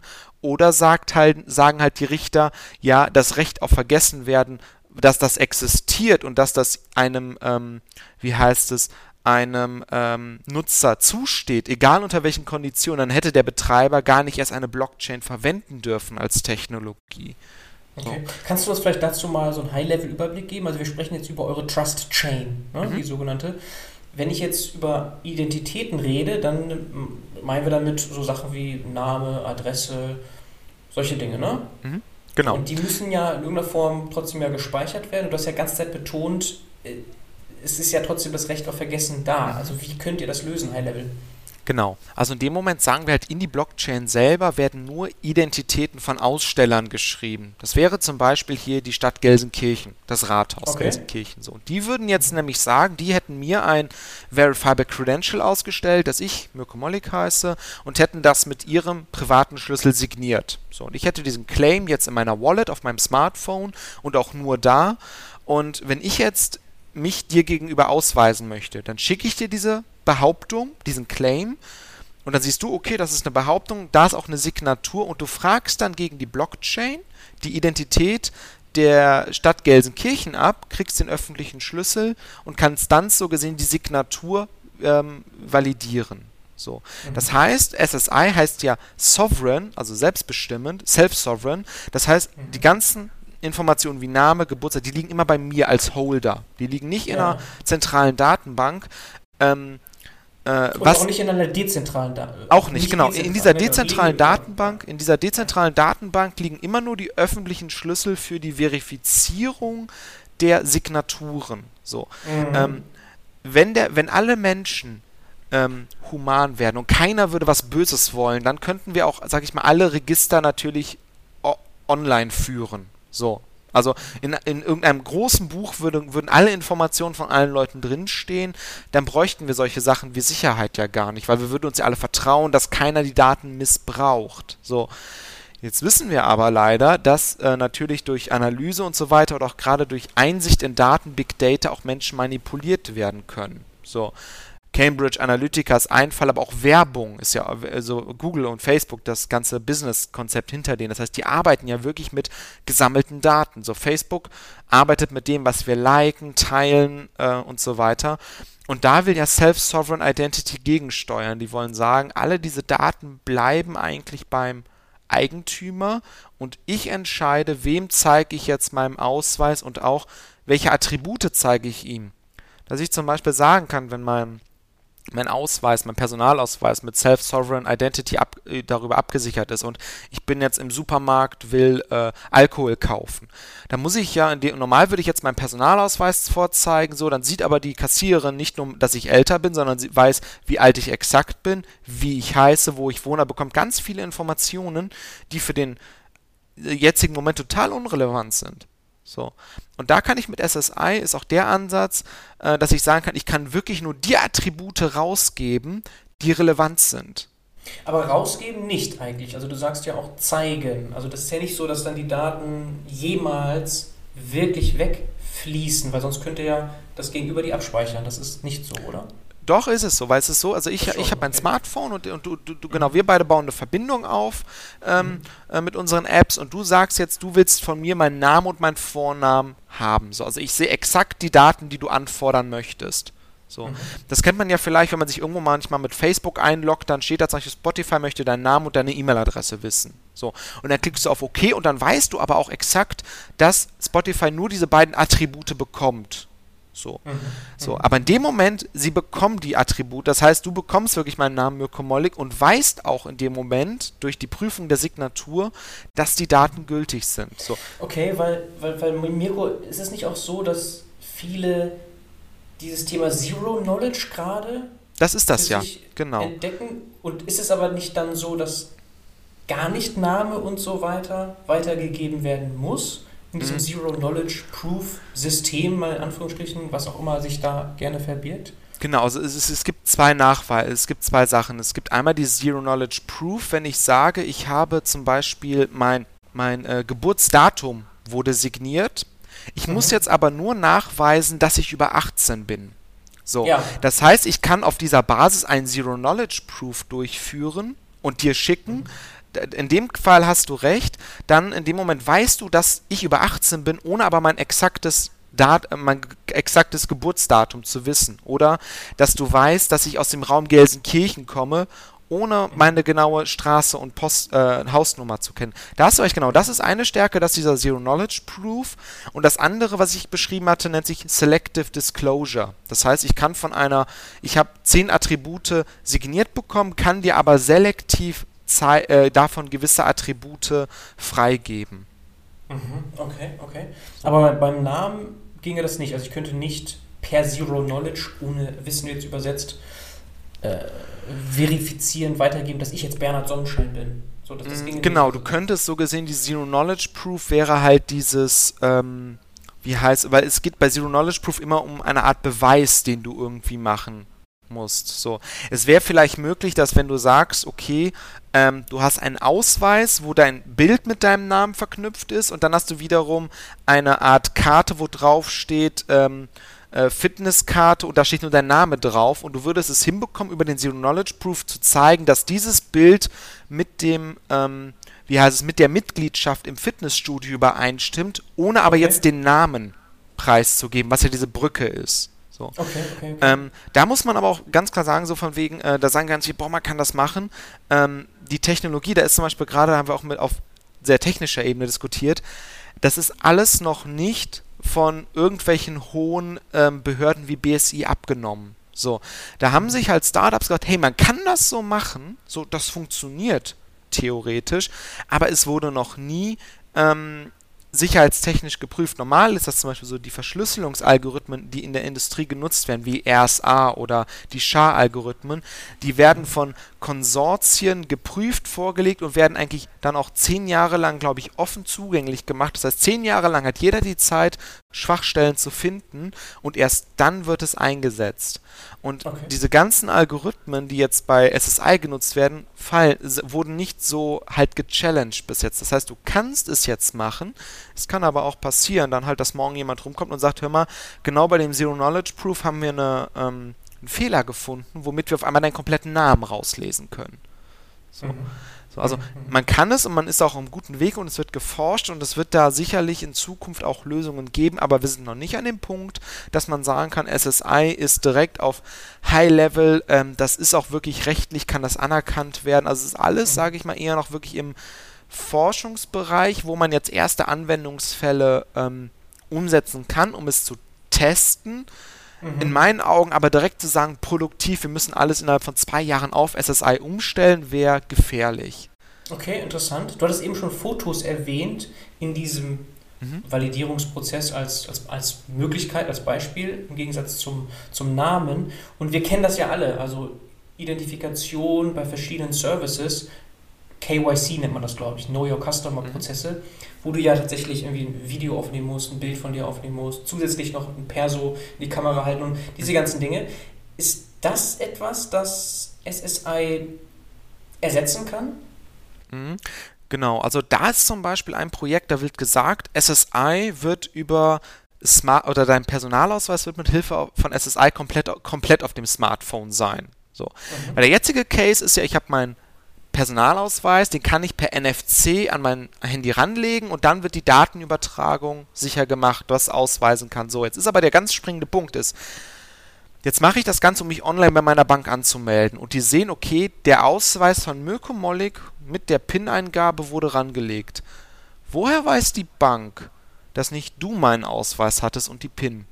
Das können sie in dem Moment ja gar nicht sicherstellen. Die können nur sagen, der Ausweis wird gemacht. Und genauso ist es mit SSI. Wenn ich in der App sage, ich gebe meine Daten, die, die Sachen an ein per KYC weiter und es, ich habe keinen visuellen Abgleich, dann weiß ich in dem Moment nur, es wurde eine Wallet genutzt, die diesen Ausweis drin hat. Ich weiß aber nicht, wer die Wallet genutzt hat. Selbst wenn ich die mit einer PIN absichere und wo ich sage, die gehört, die kenne nur ich, die PIN kann ich dir sagen. So, also wir sind noch nicht. Die Lösung da wäre ja, ich hätte einen Chip irgendwie in meinem Kopf, der nicht übertragbar wäre und so weiter, ne, womit ich mich ganz klar identifizieren könnte. So, da sind wir aber nicht. So, da sind wir noch ganz weit weg, weil da ist ja auch wieder die Gefahr von Tracking und so weiter. Kennt man ja, glaube ich, aus irgendwelchen äh, äh, Science-Fiction-Filmen. So, das wäre vielleicht auf Sicherheitsebene die einzige Möglichkeit, auch dieses, ähm, das zu machen, weil du sagen kannst, diese Art von Identifizierung kann ich nicht weitergeben. So. Mhm. So. Mhm. Ich wollte so ein verstehen, hm? äh, warum der Markt so riesig ist. Das ist das, was mir so als erstes einfällt. Du hast ja gesagt, Multimilliardenmarkt, allein SSI. Das ist das, was mir so als erstes einfällt, als Privatperson jetzt einfach. Ähm, du kannst ja gerne mal beschreiben, was sind denn die wichtigsten Anwendungen oder auch schon Beispiele, für die ihr konkret bezahlt werdet von euren Kunden? Hm. Ich, ich würde eher auf das erste eingehen. Du hast genau gesagt, KYC Know Your Customer. Das heißt zum Beispiel, wenn ich ein Konto eröffne, Früher mhm. musste ich in eine Bank gehen und teilweise sagt zum Beispiel die Sparkasse, okay, wir brauchen deutschlandweit überall Filialen und so weiter. Mhm. Wenn du sagen kannst, ich kann das per KYC online machen, dann brauchst du niemanden mehr in den Städten. Das heißt, vielleicht brauchst du irgendwo ein, wenn das noch per diese Call, diese, dieses Center wirklich sind, wo Menschen sitzen und das verifizieren, dann brauchst du irgendwo, ich sag mal in Indien, ein Callcenter. So, die nächste Stufe wäre, gibt es ja auch schon Anbieter, die sagen, ja, wir machen das mit KI. Das heißt, wir brauchen noch nicht mal Menschen, die irgendwo sitzen, sondern eine KI identifiziert äh, die Person, die äh, zum Beispiel ein Selfie von sich macht und den Ausweis in die Kamera hält. Ne? Und das skaliert das halt. Also es geht um, um die Identifizierung von Personen. Ähm, und bei uns ist es halt so, wir sagen halt gerade zum Beispiel, wenn, wenn Dokumente ausgegeben werden, so Zeugnisse, Rechnungen, ähm, oder auch, wo wir auch dabei, es ist ja dieses Präventive, dass ich einmal sagen kann, ich kann mich gegen Fälschung schützen aber natürlich auch Optimierung, weil ich muss es nicht mehr ausdrucken. So, ich muss keine teuren Prüfsiegel, Stempel oder so nehmen und ich spare auch Zeit ein. Allein den Punkt, wenn ich ja sage, ich drucke etwas aus, unterschreibe es, scanne es wieder ein, ja, ich brauche einen mhm. Drucker, ich brauche einen Scanner, ich verliere Zeit. Wenn ich sagen kann, ich kann das digital machen, ne, mit einem Klick oder automatisiert in Prozessen, dann spare ich damit Zeit. Plus, ich habe den mhm. Fehlerfaktor Mensch auch raus. So. Mhm.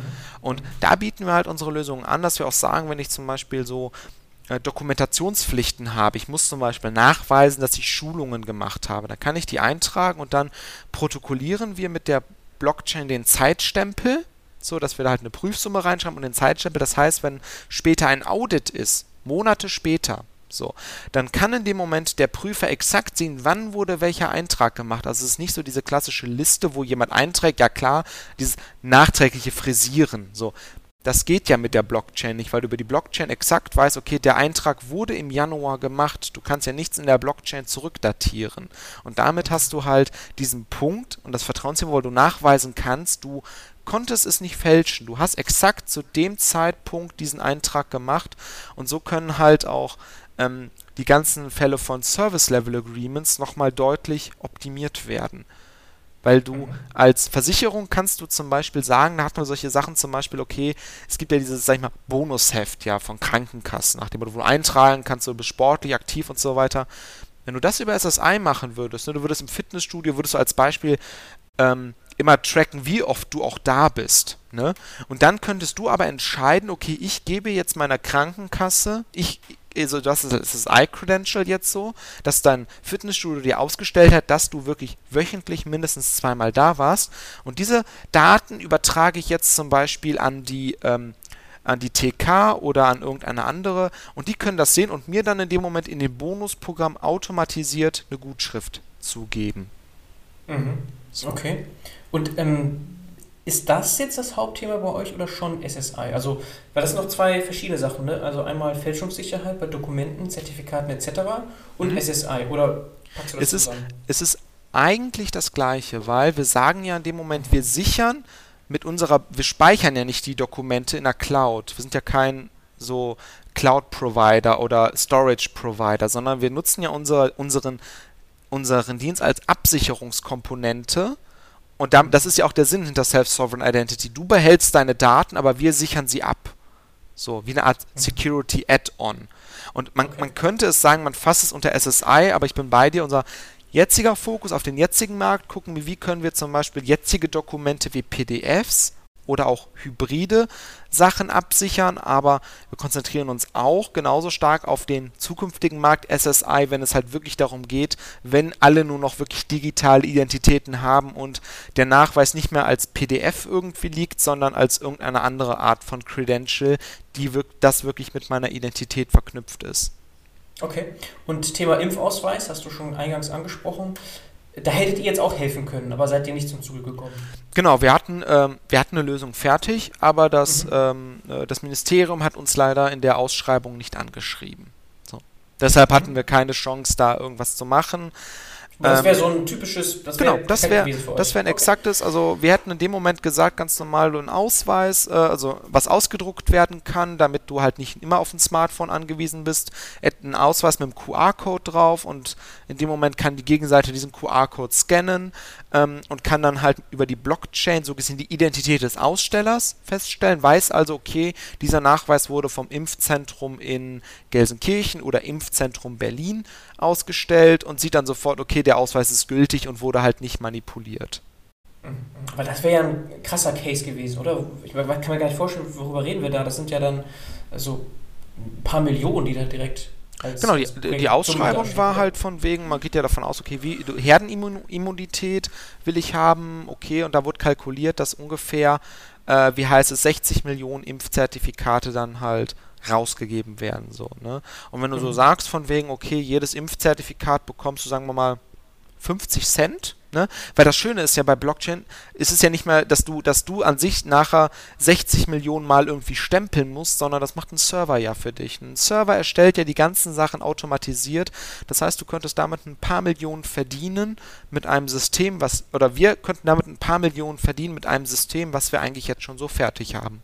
So. Und, und das äh, wäre jetzt nicht irgendwie ein Einmal-Ding, sondern das läuft ja dann weiter, oder? Zum Verständnis jetzt auch Richtung Geschäftsmodell so. Genau. Wenn das einmal installiert ist, ist das dann auch so eine Subscription-Basis für euch mit Recurring Revenue, mit, mit Genau, also Einnahmen? wir sagen in dem Moment, also wir haben Pay-Per-Use-Modell mit einem Lizenzmodell gekoppelt. So, das heißt, mhm. du zahlst einmal für die Identität, dass du generell Sachen ausstellen kannst über unsere Software und mhm. dann so gesehen für jedes Dokument, das du ausstellst. Und das stellen wir jeweils monatlich in Rechnung. So.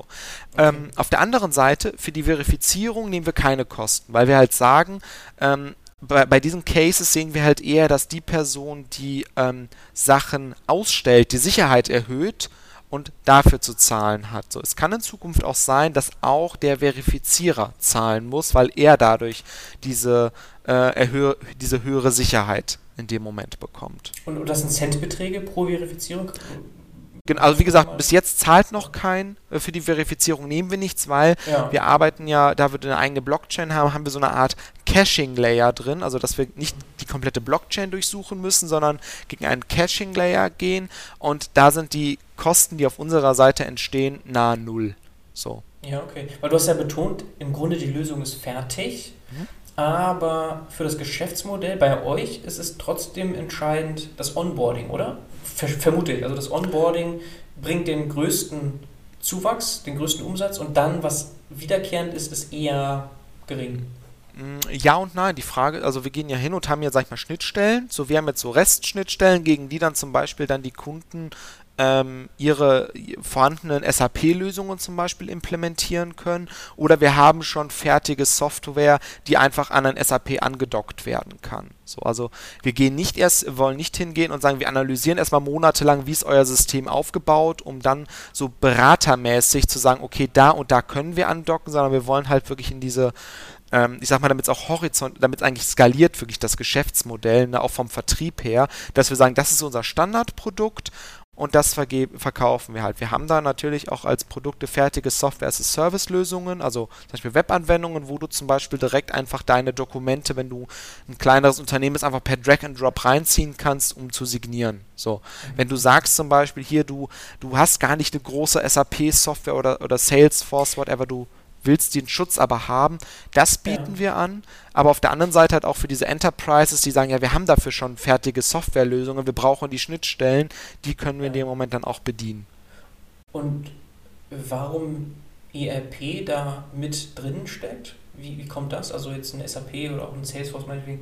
Äh, warum sind diese Schnittstellen interessant für euch? Genau, weil in dem Moment äh, die SAP und Salesforce sind ja meistens auch immer im im, äh, im, im, im, vertrieblichen Sinne von Unternehmen werden die ja genutzt und mhm. wir halt sagen, okay, was wird da erstellt? Da werden zum Beispiel Rechnungen erstellt. Und wenn ich sagen kann, ich kann über SAP eine Rechnung erstellen, aber gleichzeitig ah. über unsere Schnittstelle das Ganze in der Blockchain absichern, cool. mhm. fertig. Genauso, wenn ich cool. sagen kann, ich bekomme irgendwelche Daten rein, bevor ich die in SAP verarbeite, prüfe ich einmal gegen die Blockchain, sind die Daten gültig, sind die wirklich von unserem Kunden aus Neuseeland.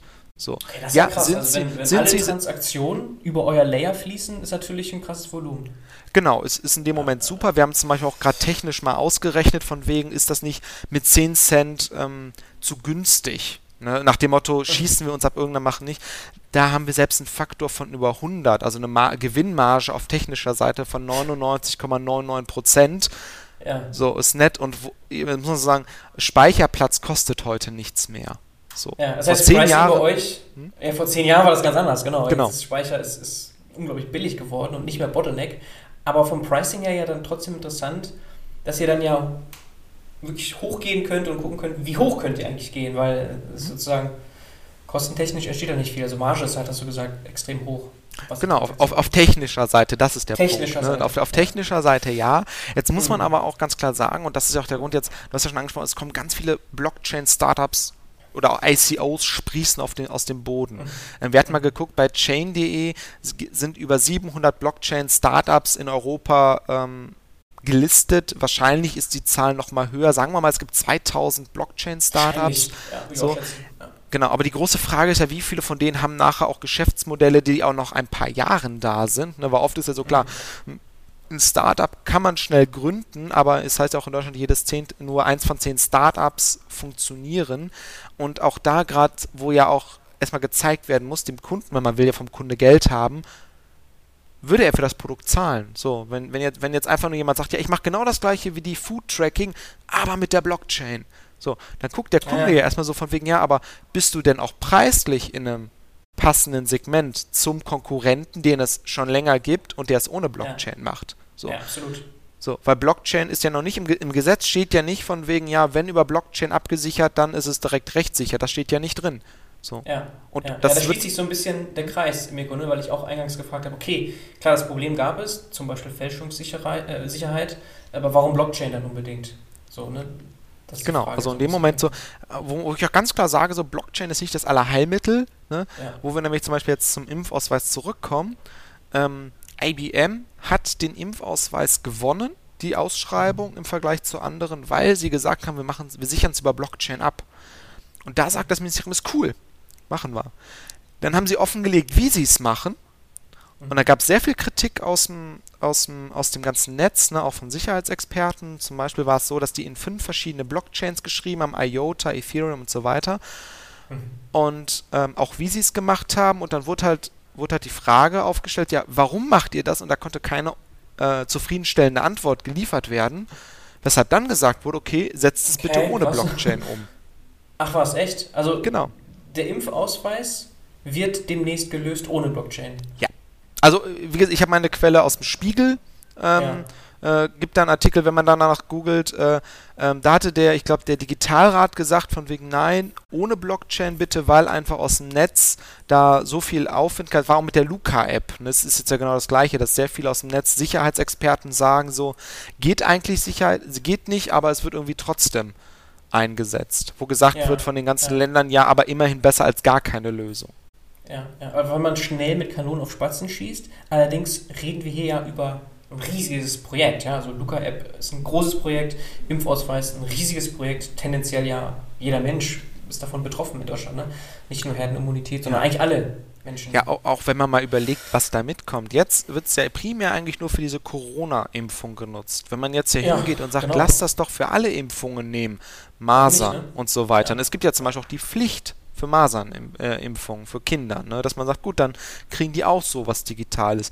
Dass man dann sogar den weitergeht, ja, man hat doch zum Beispiel jetzt die digitale Patientenakte, ne? so, dass man sagt, komm, baut man, außer das ist so eine Art ähm, Kettenreaktion ist, weil man ja gezeigt hat, hey, mit, mit Corona-Impfausweis geht es, man weitet das auf alle Impfungen auf, man weitet das auf die komplette Krankenakte auf, man weitet das auf alles aus, was den Menschen an Nachweisen halt ist. Also mhm. das ist ja in dem Moment gut, dass man sagt, man geht diesen Schritt, weil man auch dann halt sagt, man schafft eigentlich für alles ja so die gleiche Technologie, weil das Charmante ja auch bei SSI ist, ist es nicht unbedingt nachher wenn sich alle an die Standards halten, habe ich nachher eine App und habe alle meine Nachweise da drin. So, ich habe zum Beispiel im App Store die Auswahl aus 20 verschiedenen Apps, kann aber mit allen Apps sowohl meine, mein, mein Personalausweis, als auch mein Führerschein, als auch mein Zeugnis, als auch meine Mitgliedskarten von sämtlichen Vereinen, wo ich drin bin, alles über eine App managen und dann auch teilen und muss nie, nicht wieder zig verschiedene Apps auf meinem Handy haben. So. Mhm, mh, mh. Aber der Chaos Computer Club hatte sich, glaube ich, auch für das Abschaffen der Blockchain ausgesprochen, oder? Genau, weil aber auch das Konzept, weil sie nicht verstanden, also was heißt, nee, sagen wir so, ähm, der Chaos Computer Club hat ganz klar verstanden, also da war Linus Neumann und ich, ich verstehe auch seine Argumentation, warum er sagt, Blockchain macht in dem Sinne, wie es genutzt wurde, keinen Sinn. So. Was ist, was ist das Kernargument gewesen? Ähm, ja, das Reinschreiben von fünf Blockchains und dass man eigentlich sagt, man schreibt nicht die Identitäten ähm, einer ähm, der Aussteller in die Blockchain, so wie es ja zum Beispiel der Kerngedanke bei SSI ist oder bei diesen Decentralized Identifiern, dass man als, Re als Register dafür die Blockchain nimmt, sondern dass von, der, von einer ganz normalen Datenbank Prüfsummen gebildet werden und die in der Blockchain verankert werden. Das heißt, das Bottleneck bleibt weiterhin die Datenbank. Und das, das äh, fanden Sie jetzt schwach? Genau, weil in dem Moment so gesehen, du sagst, es ist, äh, die, die, die Blockchain wird einfach nur wirklich als unnützes Add-on drangepackt. Also die ganze Sicherheit ist gar nicht über die Blockchain gegeben, sondern ähm, ist, so, es ist ein Sicherheitsfaktor da, aber keiner der so hoch ist, der damit begründet, dass eine Nutzung der Blockchain hier gerechtfertigt okay, ist. Okay, okay, okay. Das heißt, du würdest sagen, sie haben sich gegen die Form Genau, sie, genau. Sie haben sich gegen die Form der Nutzung der Blockchain gesprochen und natürlich ja. auch, das muss man halt auch sagen, weil dieses ganze SSI-Thema ähm, zum Beispiel Linus nochmal, der sagt, Kryptowährung, das ist so gesehen ein sinnvoller Ansatz. Liegt aber auch daran, dass Kryptowährung sich jetzt ja über zehn Jahre so gesehen auf Blockchain-Basis bewährt hat. So. SS, die ganzen SSI-Projekte mit Blockchain sind vielleicht gerade mal zwei, drei Jahre alt, höchstens, beziehungsweise zwei, drei Jahre Forschung und wir haben noch gar nicht die ganzen praktischen Erfahrungen sammeln können. Ist das wirklich von Vorteil? Ne? Mhm. Aber das, wenn man das so hört, noch sehr experimentell Gleichzeitig mhm. Impfausweis ein sehr reelles und auch zeitkritisches Problem. Dann klingt das ja so korrekt, also sinnvoll, das nicht zu tun Richtung SSI. Das stimmt. Auf der anderen Seite ist es ja immer, wenn man sagt, man wartet immer, bis alle, alle Forschungen abgeschlossen sind, da kannst du ja keine Praxiserfahrung sammeln. Wenn du ja mhm. zum Beispiel sagen würdest, komm, wir machen jetzt einfach mal die Identitäten von den Impfaus von den Ausstellern auf die Blockchain. Und weil dann kannst du ja auch tracken einfach. Dann kannst du einen richtigen Use Case unter Realbedingungen tracken. Weil sonst ist ja immer alles nur, wird in Forschungslaboren irgendwie unter kleineren Sachen simuliert, aber dann nie mal wirklich auch angewandt in der breiten Masse. Ne? Und dann ist ja meistens in Deutschland so, ja, wir forschen, wir forschen, aber dann haben wir gezeigt, es könnte funktionieren, aber es wird nicht umgesetzt. Und dann kommen nachher die ähm, Asiaten oder Amerikaner, die sagen, ja, oh, klar, Deutschen haben bewiesen, es funktioniert, okay, wir, wir nutzen diese Technologie jetzt wirklich praktisch in China, in Amerika. Okay, das haben wir schon häufiger erlebt. MP3 als Beispiel und viele, viele andere. Also, genau, ja. ne? Und dann heißt es ja, ja immer von wegen so, äh, von, da hieß ja von wegen, ja, man hätte ja das Internet damals verschlafen und auch dieses ja. und Digitalisierung etc. Dann mhm. will man ja zumindest die Blockchain nicht ver verschlafen. Also von daher war es eigentlich gut. Gelegenheit. Mhm. Genau, war es gut, dass das Kanzleramt, finde ich, oder dass damals der Auftrag erteilt wurde, es überhaupt mit Blockchain zu machen, weil das ist ja zum Beispiel auch die Blockchain-Strategie. So. Man muss ja auch gucken, wenn, wenn, wenn die ganzen Politiker sagen, von wegen, ja, wir, wir erarbeiten da eine Strategie, dann sollen auch bitte auch Projekte damit probiert werden. Ne? Und nicht mhm. einfach nur Sachen reinschreiben und nachher nicht gemacht werden. Ähm, klar, es, es, es kann passieren, dass wir in fünf Jahren feststellen, ganz ehrlich, Blockchain ist ein wirklich reines Nischenprodukt, auch für Kryptowährungen und so. Ähm, weil man muss sich mal überlegen, wenn wir jetzt gesagt hätten, mhm. wir hätten äh, alles will über eine Blockchain sein, alles nur noch über Bitcoin. Und wir hätten jetzt die Finanzkrise äh, mit Corona gehabt, so, es wäre keine EZB oder so gewesen, die mal so Geld in den Markt pumpen kann. Ne? Mhm. Also da wäre die Frage gewesen, so hätte in dem Moment eine reine, nicht manipulierbare Kryptowährung unser Ende unser wirtschaftliches Ende bedeutet, ne? weil wir in dem Moment Unternehmen gar nicht retten können durch die Inflation. Mhm, mhm. Ne? Okay, so. ja. Es ist natürlich Sicherheit, klar, aber wenn du da halt Leute hast, ne, da kann der, könnte der Staat ja zum Beispiel gar nicht sagen, ja, wir drucken Geld, dass wir, die dass wir den Banken geben, um sie zu retten. In dem Moment wären die Banken, wäre alles auf Bitcoin gewesen. Entweder hätten sich halt die Staaten richtig verschulden müssen, Ne? Aber da würde sich der Staat das ja auch zweimal überlegen, weil er kann ja nicht irgendwie das Geld wieder von der EZB-Bank bekommen. So, und auch die EZB-Bank würde ja auch sagen, ja, wir überlegen uns das mit dem Geld generieren, weil ja in dem Moment gerade Bitcoin bis 21 Millionen Coins, glaube ich, ja gedeckelt ist. So. Mhm. Und ein zweites Mal, wo gerade die EZB hat ja gar nicht zu entscheiden, wer jetzt bei Bitcoin was bekommt. Das tun ja eigentlich primär, sage ich mal, die Miner. Mhm. Das wäre das, wär das andere, das wäre sozusagen das andere Extrem, ne? Von ja. den ersten Anwendungen, die wir jetzt sehen und auch schon Richtung NFTs und Tokenisierung mhm. von allem, was irgendwie tokenisiert werden kann. Und das kann man sich wirklich auch groß vorstellen. Aber trotzdem, das, was du gerade beschreibst, ist eigentlich das andere Extrem, das irgendwie Krypto alles übernimmt, so, also dass es kein Geld mehr gibt und so. Das wäre sozusagen, genau, das ne? sind Visionen, die es gibt, keine Frage, aber das wäre schon nochmal ein ganz anderes Extrem. Und dazwischen gibt es nochmal ganz viele Möglichkeiten. Und SSI sehe ich dabei. Also das ist sozusagen auf diesem Spektrum von nur Cryptocurrencies und extrem. Es gibt Krypto für alles. Gibt es halt noch so SSI und viele, viele andere Anwendungen. Ne? Da, genau, also es, es gibt, uns, ja. genau, also primär löst die Blockchain das Problem dieses Single Point of Control. Das heißt ja, deshalb ist ja Bitcoin auch das Schöne, dass das Netzwerk sich um den globalen Globus verteilt. Das heißt, egal wo auf der Welt irgendwo jetzt ein Stromausfall ist oder irgendeine Art ähm, Hackerangriff, das Bitcoin -Block, die Bitcoin-Blockchain wird erreichbar bleiben. So. Aber das ist toll, aber in dem Moment heißt es ja auch, okay, wenn ich etwas sehr Dezentrales habe, und das ist ja auch bei der Demokratie das Problem, ähm, die Mehrheit entscheidet und was ist, wenn auf einmal, ich sag mal, die falsche Mehrheit an die Macht kommt. So. Deutschland war eigentlich schon, war auch damals demokratisch vor dem Zweiten Weltkrieg. So, und dann, als es ja dann der Umschwung, der rechte Umschwung kam, der kam ja nicht, weil es einen Punsch ganz von an mit, mit einer Partei gab, die ein Prozent hatte, sondern eine Partei, die immer weiter angewachsen ist. Und jetzt wird ja auch immer bei Bitcoin gesagt, ja, aber wir haben ja alles dezentral ja, wenn man sich aber mal anguckt, wo, wie sind denn die Miner-Pools verteilt? So, mhm. jetzt steht, glaube ich, die Mehrheit, 60% steht in China. So, was erstmal nichts heißen muss. So, aber wir hatten den Fall bei Bitcoin Cash, dass es ja einen Hackerangriff gab, dass jemand ein Hacker mhm. eine Schwachstelle ausgenutzt hat und also das ist eine andere Cryptocurrency, ne? Bitcoin Cash. Genau, Bitcoin Cash ist von äh, Bitcoin Fork gewesen, aber auch, glaube ich, recht erfolgreich, ist, glaube ich, auch in der Top 10. Mhm. Und da gab es einen Hacker. Ein Hacker hat durch eine Schwachstelle Coins auf sein Konto abgezweigt und dann haben zwei Mining Pools gesagt, Mensch, zum Wohle der Betroffenen machen wir, äh, bauen wir eine neue, also äh, forken wir ab dem Punkt und bauen so gesehen eine neue Chain auf, weil sie zusammen mindestens 51% hatten. Das heißt, sie haben diese Chain so gesehen bis zum Hackerangriff zurück äh, gecuttet und neu aufgebaut und diese Transaktionen vom, ähm, vom Hacker so gesehen raus, also die, die neu aufgebaut, aber die halt nicht mit aufgenommen. So. Und wo man sich ganz klar überlegen muss, das ist zwar in dem Moment ein netter Effekt für die Betroffenen, aber es hat in dem Moment ganz klar gezeigt, dass das Netzwerk ab dem Punkt nicht mehr dezentral war, sondern es konnte ja von zwei Mining Pools kontrolliert werden und ohne jetzt Verschwörungen aufzustellen, aber gehen wir mal davon aus, Bitcoin knackt auch die eine Billionen Dollar ähm, Marke oder Euro Marke, ist ja auch egal, sehr, sehr hoch. Und China weiß, China hat in dem Moment 60% der Power in China.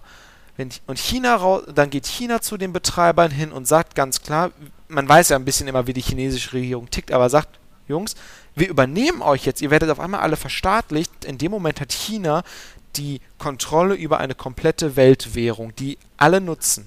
Weil in dem Moment ist ja auch der Euro, der Dollar und so weiter, alle sind ja in dem Moment zu Bitcoin transferiert, weil es als dezentrale Währung ist, aber im Endeffekt kontrolliert nachher einer die Währung. Und dann ist es eigentlich nicht mehr Bitcoin, sondern eigentlich, sage ich mal, die Währung von China, weil China mhm. in dem Moment die Mehrheit kontrolliert.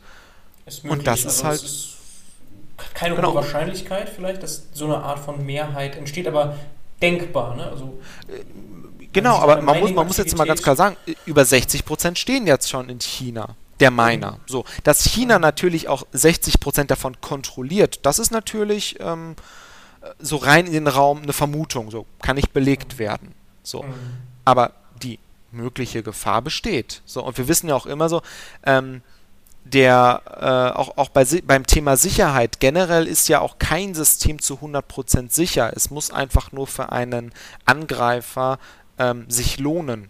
So. Mm, mm. Ne? Plus Faktor Mensch, ne? Also ich kann ja auch irgendwas falsch machen in der Genau, aber ein Hacker würde zum Beispiel nicht unbedingt jetzt äh, äh, sich mit dem Sparbuch einer Person beschäftigen, wo nur ein paar Cent drauf sind. Da würde er nicht anfangen, extra eine Bank zu hacken. Wenn er aber wüsste, okay, das ist die Europäische Zentralbank mit mehreren Milliarden, ja. da, da ist man schon eher in, interessiert dran, weil es lohnt sich einfach dann deutlich mehr.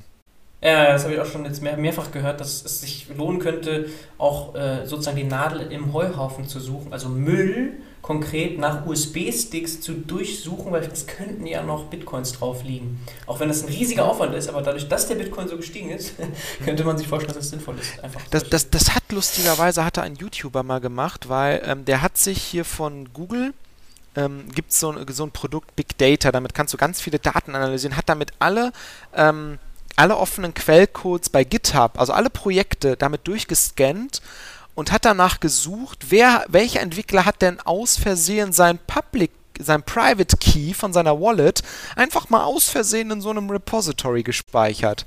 Mhm, und das hatten mhm. einige. Ach, Im Endeffekt, so, ne, ähm, äh, du denkst ja vielleicht nicht unbedingt daran, ne? Es gibt ja manche schlampige, ähm, es waren jetzt, er hatte im Endeffekt war es nachher eine Plus-Minus-Null-Rechnung, also die Kosten, die er bei Google hatte, um alles ähm, durchzuscannen, waren eigentlich nachher die Gewinne, die er abtragen konnte. Okay, damals, also wenn das jetzt schon ein bisschen was her ist, dann könnte das heute. Ja, ja, das, klar. Ja. ja. genau, also das ist aber genau das, was du sagst. Genau, es ist einfach eine Abwägung Kosten, potenzieller Nutzen und Hacker können ja beliebig viel auch investieren, wenn es sich lohnt. Genau, weil das ja. ist auch so, wir hatten es mal ausgerechnet, von wegen, es ist ja auch so, das hatte ich in meiner Masterarbeit mal geguckt, so zum Beispiel, wie lang müsste ein Passwort sein, damit es selbst gegen das Bitcoin-Netzwerk ähm, sicher ist. So klar war, ich glaube, jedes Zeichen, jedes Passwort unter 14 Zeichen konnte unter einer Sekunde vom kompletten Netzwerk gehackt werden. Aber wenn das Passwort schon, ich glaube, 20 Zeichen lang ist, Groß-Kleinschreibung und Zahlen, dann braucht selbst das Bitcoin-Netzwerk hunderte Jahre. So mit der jetzigen Rechenpower. Ne? Jetzt kannst du sagen, okay, Quantencomputer kommen noch. Ja, wollte ich gerade sagen. Ne? Ne? Aber jetzt musst du halt auch überlegen, haben wir mal auch das Ganze in Strom umgerechnet, so wie teuer das Ganze auch ist. Ne? Ja. So. Ja. Äh, und dann sagst du, gut, weil ob ich jetzt 20 Zeichen nutze für ein Passwort oder 50 Zeichen, ist für den Nutzer, der das Passwort nutzt, ähm, kein Unterschied.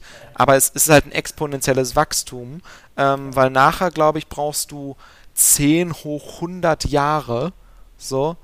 Was, genau, genau, was, was, was natürlich mathematisch gesehen immer noch nicht unendlich ist, aber jetzt sind mhm. wir wieder bei der Rechnung von wegen, ähm, wie heißt es, äh, Interesse und Aufwand und da kannst du halt aus, damit begründen wir zum Beispiel, dass wir zum Beispiel Prüfsummen von ähm, Dokumenten in der Blockchain speichern, weil wir auch nicht hingehen und sagen, ähm, wir speichern die Signatur im Dokument, das ist jetzt bei einer PDF-Signatur, werden die Daten im den Dateiheader gelegt. So, das ist super, aber manche Datei ähm, wie Bilder oder Textdateien oder vielleicht auch irgendwelche SAP-Exporte haben diese Dateifelder gar nicht.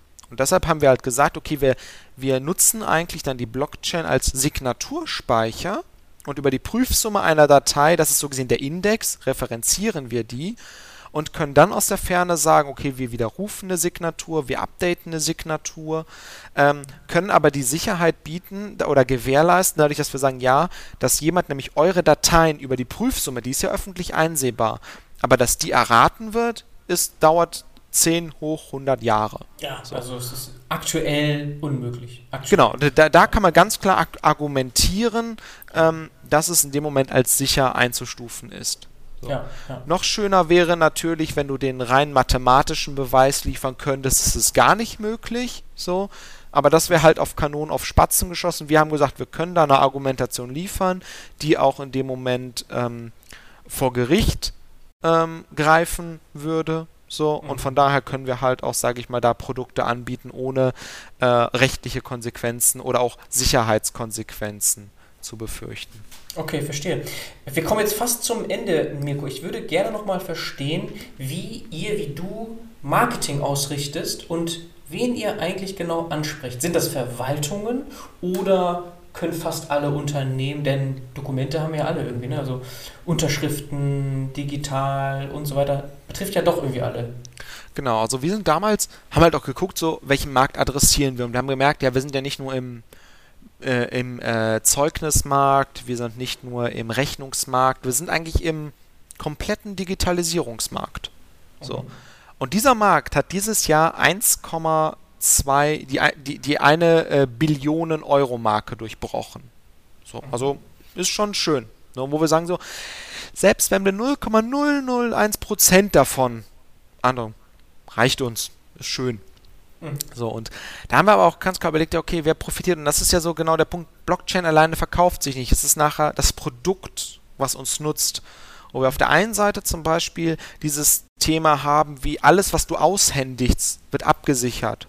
Was hilft dir das? Es, es hilft dem Ruf, also gehen wir eher, sag ich mal, auf Management-Ebene dazu. Weil wir ganz klar sagen können, deine Dokumente können nicht gefälscht werden von deiner Firma, ergo dein Ruf kann nicht beschmutzt werden. So. Mhm. Wenn wir sagen, wir haben etwas für die IT, so, dass deren Systeme etc. sind, dann gehen wir halt auf die zu und sagen, so sämtliche Logs, Audits, die ihr erstellt, könnt ihr absichern, um dann wiederum gewisse auch Zertifizierungen zu haben oder auch einfach sicherheitstechnisch besser aufgestellt zu sein. So. Oder wir gehen da auf zum Beispiel dann irgendwelche Verwaltungen zu, die sagen, hey, ihr könnt hier Geld einsparen, nicht nur, dass ihr, sag ich mal, weniger Papier kaufen müsst, Drucker etc., sondern ihr könnt gerade jetzt im Homeoffice ähm, alles über digitale Plattformen lösen, sämtliche Genehmigungsprozesse. So, wir sind zum Beispiel auch gerade dabei, ein, ein Tool kommen die für. Auch auf euch zu? Auch, genau, genau. Also wir sind da einmal natürlich, dass wir sind, gucken aber auch, dass wir da in gewissen Netzwerken halt auch aktiv sind, wo es um Blockchain geht oder Nachweise oder Digitalisierung, wo sich auch wirklich schon der ein oder andere Interessent äh, gefunden hat. Ähm, wo man aber auch sagen muss, wir haben natürlich keine hundertprozentige Conversion Rate, ne, weil auch da okay, redet man auf Business-Ebene und wenn es mhm. sobald um das, auch um den Faktor Geld geht und die halt auch sagen, selbst wenn unser Dienst kostenlos wäre, sie müssen ihn integrieren, Aufwand etc., es muss sich halt für die lohnen. Klar, okay. Ja, ich habe dich gerade unterbrochen, du wolltest noch ein Tool kurz ansprechen. Genau, also dass wir auch gucken, gerade äh, schauen wir halt wegen, also wir dachten wirklich, weil ja, wir hatten das Ding fertig und dann kam Corona. Ne, und wir hatten mhm. das mit Rechnungsabsicherung, wo wir dachten so, ey, das Ding muss ja von allen gekauft werden. Jetzt kannst du ja nicht mehr irgendwie Papier von ein, ein Büro ins andere bringen, sondern du musst es versenden. Woher weißt du? Wir dachten so von wegen, eigentlich müsste man uns jetzt ja überrennen. So. Mhm. Die Realität war erstmal mussten viele Firmen ähm, sich mit Zoom ausstatten und so weiter, so ich sag mal dieses, ja. in, dieses das Meetings abgehalten werden und dafür ist die Blockchain wiederum nicht gut. Also mhm. es ist ja kein Videostream, dass Leute zusammenkommen, es ist halt wirklich für die Ablage oder Sicherheit von Daten, aber das äh, war erstmal nicht die Priorität bei vielen. Mhm.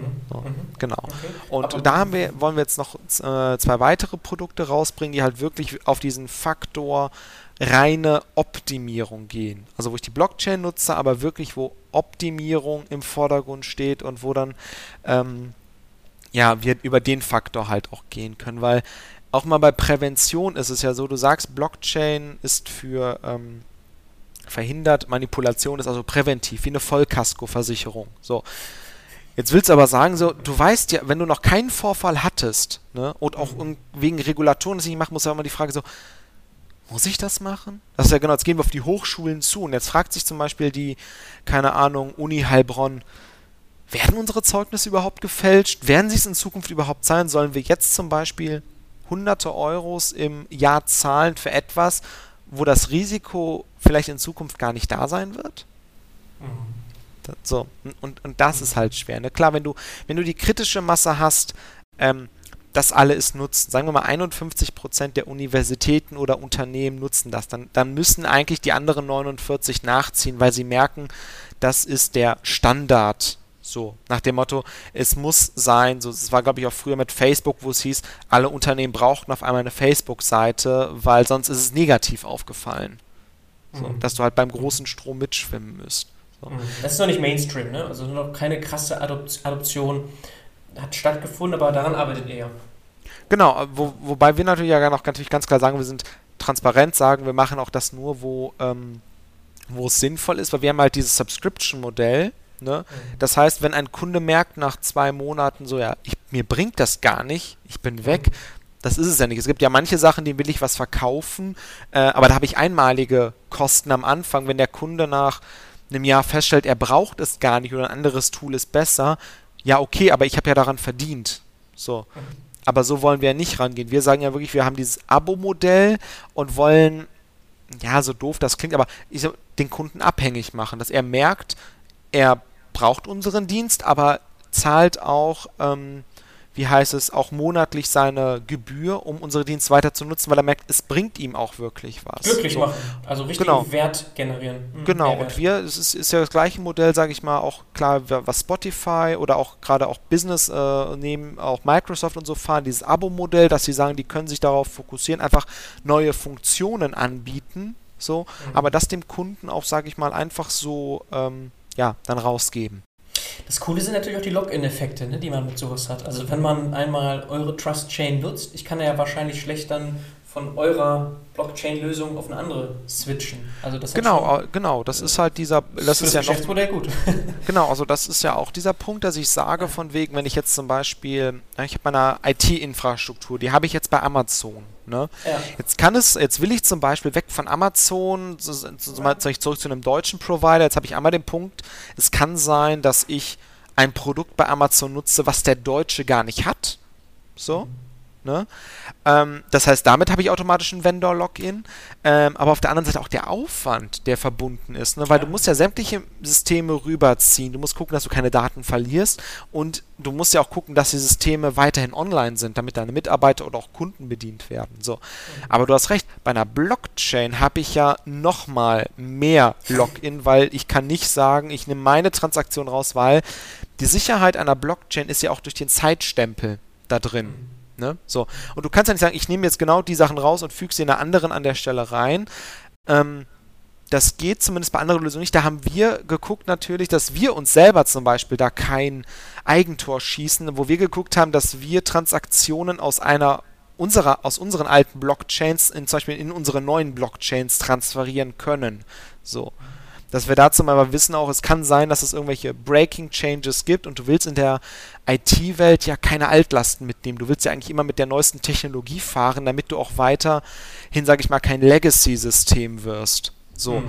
Und ähm, das ist klar, das ist ein Problem. Das, das Kunde cool. natürlich ja. da ist von wegen so, klar, wenn ich jetzt Trust Search den Vertrag kündige, dann äh, kann, ich kann meine Daten nicht umziehen, das heißt, je, je, mehr da ich drin bin, so, aber das ist bei jeder Blockchain-Lösung, aber wo wir ja. zum Beispiel sagen, ja, ähm, der Kunde zahlt ja nur fürs Ausstellen. So, wir sagen ja, okay, solange du halt deine Sachen nutzt, garantieren wir auf jeden Fall, also solange du auf jeden Fall deine Subscription hast, garantieren wir auch, dass man deine, ähm, wie heißt es, deine äh, Identität auch jederzeit überprüfen kann. Für den Fall, dass ein Kunde ähm, kündigt, haben wir dann gewisse ähm, Garantien, die so gesehen nach der Kündigung noch greifen. Aber wenn du zum Beispiel jetzt Kunde bei uns bist und dann nach einem Jahr kündigst, können wir nicht garantieren, dass auch deine Identität noch in 100 Jahren noch mhm. verifiziert werden kann. So, mhm. ne? Das können wir nicht. So, aber äh, ich sag mal, wie jedes äh, Startup oder jedes Unternehmen verfolgt man auch das Ziel, dass der Kunde eigentlich auch die ganze Zeit bei einem bleibt, weil er auch den Dienst braucht.